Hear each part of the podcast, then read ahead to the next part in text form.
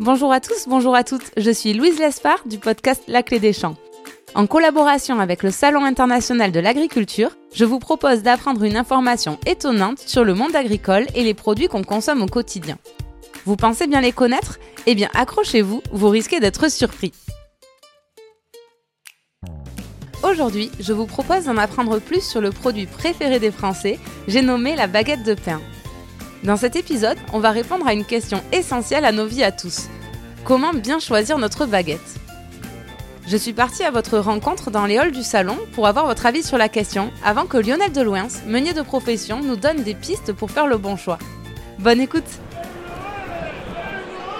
Bonjour, alors j'ai une question pour vous. À votre avis, comment il faut faire pour bien choisir sa baguette de pain Il faut la faire craquer.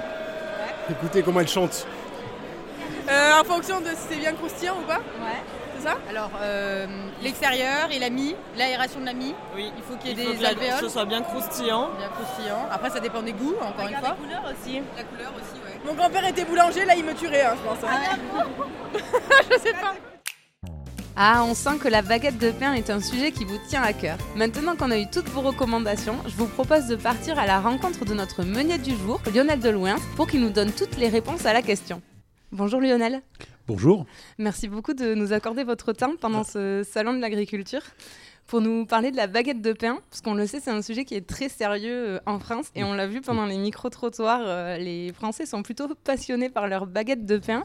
Alors, est-ce que vous pourriez nous dire comment il faut qu'on fasse pour bien choisir notre baguette?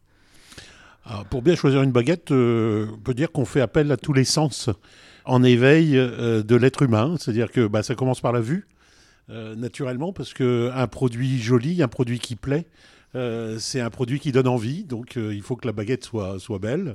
Et ensuite, il y a aussi l'ouïe. Et d'ailleurs, quand on prend une baguette, qu'on parle de la croustillance, il faut l'entendre craquer. Ah oui, Euh, merci de nous faire entendre ça- ce joli son. Ça fait, euh, c'est un, un- un très très beau son caractéristique euh, de la baguette française. Ensuite, euh, il y a une tradition à rompre le pain. hein, tout le monde, euh, tout le monde le sait, qui est une tradition ancestrale, et, et ce qui va permettre euh, de, de- de sentir, euh, de sentir la mie. Ça, on va commencer à sentir les parfums de, de la fermentation, et puis ensuite on va la goûter. Donc on parle de mâche.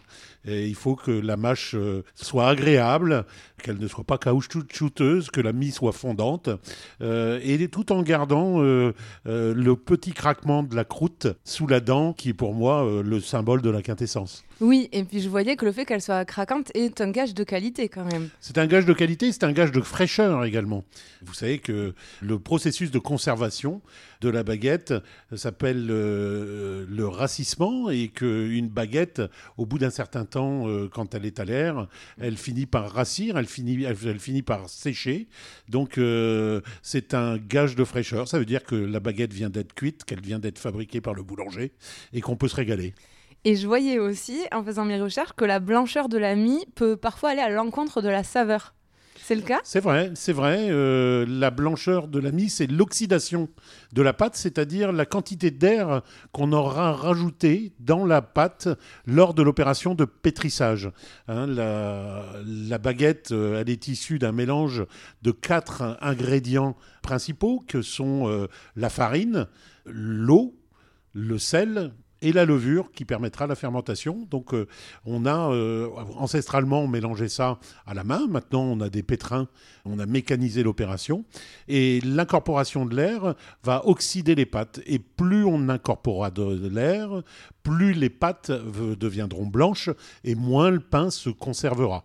Donc euh, c'est aussi la maîtrise de tous ces paramètres-là. Et vous nous l'avez dit, il y a quatre ingrédients. Et donc j'imagine aussi la base pour avoir une bonne baguette, c'est que ce soit des ingrédients de qualité. Ça, c'est indispensable.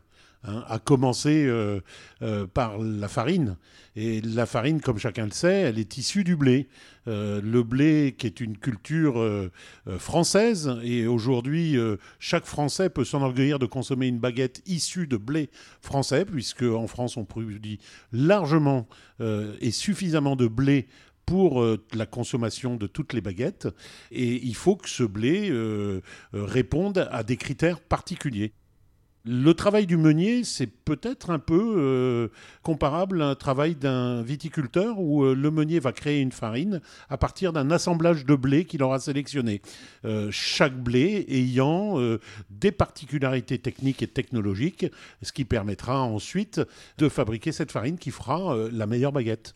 Et avant de parler du savoir-faire du meunier, il y a aussi le savoir-faire de l'agriculteur, du coup, parce que c'est lui qui est à la base euh, de la production de ce blé de qualité. C'est toute l'histoire du produit. Aujourd'hui, euh, euh, le boulanger tire son expertise, ou en tout cas démontre son expertise au travers de la qualité de sa baguette, et bien l'agriculteur nous démontre au quotidien son expertise au travers de la qualité de son blé.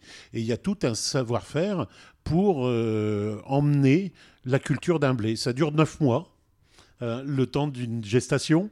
Et il y a une seule récolte dans l'année, qui est au mois de juillet. Les mais, moissons. Mais ce qu'on appelle la moisson. Mais le travail de, l'agriculteur commence bien en amont, euh, au mois d'octobre, quand il va commencer à semer les premières graines et ensuite suivre euh, l'évolution de la plante une fois qu'il aura semé la graine, la germination de la plante, qui fera ensuite le bel épi de blé que chacun connaît, bien doré dans les champs au mois de juillet, qui sera moissonné. Et donc une fois les moissons faites, vous le dites, le meunier euh, rentre en jeu. C'est un métier qui est plutôt confidentiel, qu'on ne connaît pas bien. Vous nous le disiez, du coup, vous assemblez les blés pour produire la farine qu'attendent les boulangers, finalement, euh, c'est ça? C'est un métier caché, pourtant ancestral et absolument nécessaire dans la filière blé farine pain. Euh, on extrait donc euh, effectivement les meilleures farines des meilleurs blés. Alors ça commence effectivement par ce qu'on appelle au moment de la moisson les allottements, où on va aller repérer les qualités de blé qui correspondront aux attentes du meunier, où on va euh, faire toute une batterie d'analyses, mais l'analyse euh, universelle, ça reste ce qu'on appelle le processus de panification, c'est-à-dire que on va écraser de blé individuellement, on va en produire de la farine et puis on va faire du pain avec. Et on va voir si ça répond à nos attentes ou si il manque quelque chose. Et à partir de ça, on fera des assemblages avec euh, tel critère sur telle qualité de blé, qui rassemblé à tel critère sur telle autre qualité de blé, fera qu'on obtiendra la meilleure farine pour le boulanger. Et, ensuite, par le biais d'un processus euh, d'extraction, on ira, ce qui nous intéresse, vous l'avez compris, c'est l'amande farineuse à l'intérieur du grain de blé. Donc on va aller extraire cette amande farineuse pour en créer une farine qui nous permettra de faire euh, le bon pain français. Mmh. Oui, parce que je voyais que le grain de blé est fait de coque en fait, et qu'à l'intérieur, il y a l'amande farineuse et que ce qui est difficile, c'est de désolidariser mmh. l'amande de la coque, c'est ça? Alors, ce qu'on appelle plutôt qu'une coque, c'est une écorce. D'accord. Hein? Mais effectivement, le but du meunier, ça va être d'aller désolidariser cette amande farineuse euh, de l'écorce. Donc, euh, c'est un processus assez, assez simple. On va attendrir le blé, c'est-à-dire qu'on va le mouiller, on va laisser pénétrer l'eau à l'intérieur, et ensuite, par le biais de notre processus d'écrasement, on, va, euh, va dérouler l'écorce et aller gratter la farine et récupérer la farine qui nous permettra ensuite euh, de, créer euh, le besoin du boulanger. Et du coup, c'est là qu'on voit la différence entre les farines blanches et les farines complètes. C'est que les farines complètes, il reste les, un, des il va rester des fines brisures d'écorce. Alors que la farine blanche, elle est vraiment tamisée au maximum pour ne garder que la farine. Elle est tamisée au maximum. On va classer ensuite, euh, pour, pour euh, respecter ce type de farine, eh ben, on va classer euh, chaque particule de farine et on va la séparer effectivement des parties d'écorce qui pourraient venir la souiller. Très bien. Et alors ensuite, une fois que le meunier a fait son travail, il envoie sa farine au boulanger. Et donc là aussi, j'imagine que pour faire une bonne baguette, le savoir-faire du boulanger est essentiel. C'est essentiel, bien sûr. Euh, le savoir-faire du boulanger, c'est euh, la maîtrise de la fermentation, la maîtrise du pétrissage, naturellement avant la fermentation, et, savoir mener doucement tout un processus euh, pour arriver ensuite à la cuisson et, bien sûr à une dégustation d'un pain euh, hors du commun dont les Français raffolent.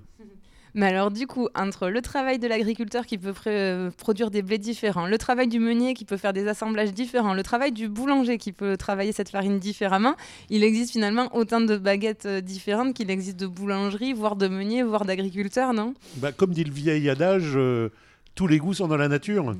Hein et pour moi, il n'y a pas de bon ou mauvais. Il n'y a, que des professionnels qui exercent un métier avec passion.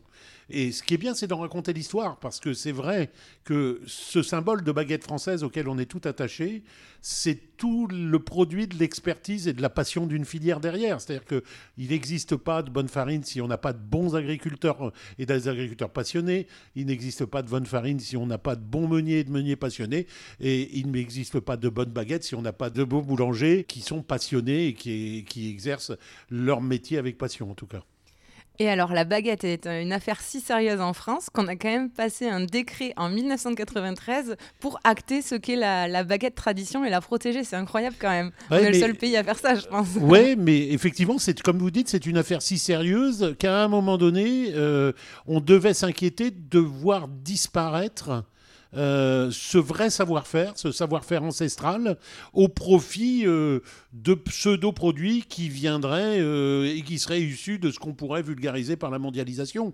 Donc tout le monde essaye de nous copier la baguette française, mais à un moment donné, il faut savoir aussi préserver ses connaissances, préserver son patrimoine. Je pense que la baguette française fait vraiment partie du patrimoine.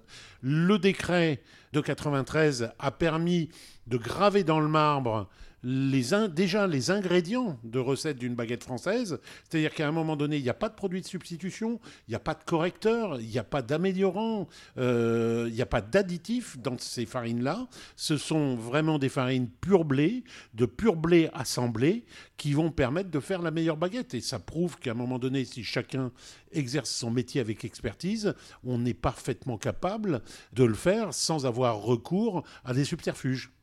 Et je voyais aussi qu'on avait déposé un dossier à l'UNESCO pour déposer la baguette au patrimoine mondial de l'UNESCO, justement. Alors ça, c'est le, fruit du travail des boulangers qu'on a soutenu.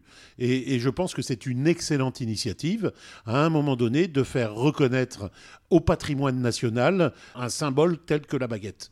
Et effectivement, quel meilleur moyen que la reconnaissance par l'UNESCO que de garder ce symbole et de mettre ce symbole en exergue et alors, pour clôturer cette interview, on est quand même au Salon de l'Agriculture. Euh, vous pouvez nous dire ce que vous faites ici, du coup? Eh bien, euh, je suis là pour euh, faire la promotion de la filière céréalière aux côtés des agriculteurs, des producteurs, aux côtés des collecteurs et aux côtés, bien sûr, de tous mes collègues transformateurs. Donc, on a un stand qui s'appelle Intercéréales, un monde de solutions, où on fait la promotion de cette belle filière végétale. Ouais, avec des magnifiques fourneaux et, et beaucoup de gens qui travaillent dessus. Euh, oui, voilà, c'est ça. Ben, écoutez, on démontre quelque part que le fruit de notre travail et la baguette dont on parle, euh, c'est effectivement le fruit et la quintessence de l'expertise. eh bien, merci beaucoup Lionel, c'était super intéressant. On regardera pas la baguette de la même manière quand on ira dans la boulangerie et qu'on s'imaginera tout le travail qu'il y a derrière. Donc euh, vraiment, merci pour ce partage. À très bientôt. à bientôt. Et voilà, vous voici désormais paré pour bien choisir votre baguette la prochaine fois que vous irez à la boulangerie. Agricultivez-vous est un podcast imaginé et écrit par le Salon international de l'agriculture et par Louise Lespard du podcast La Clé des Champs. Le paysage sonore et la réalisation du podcast sont signés Margot Labarthe du studio de création Montentu. Merci à tous et rendez-vous très vite pour un nouvel épisode de notre série Agricultivez-vous.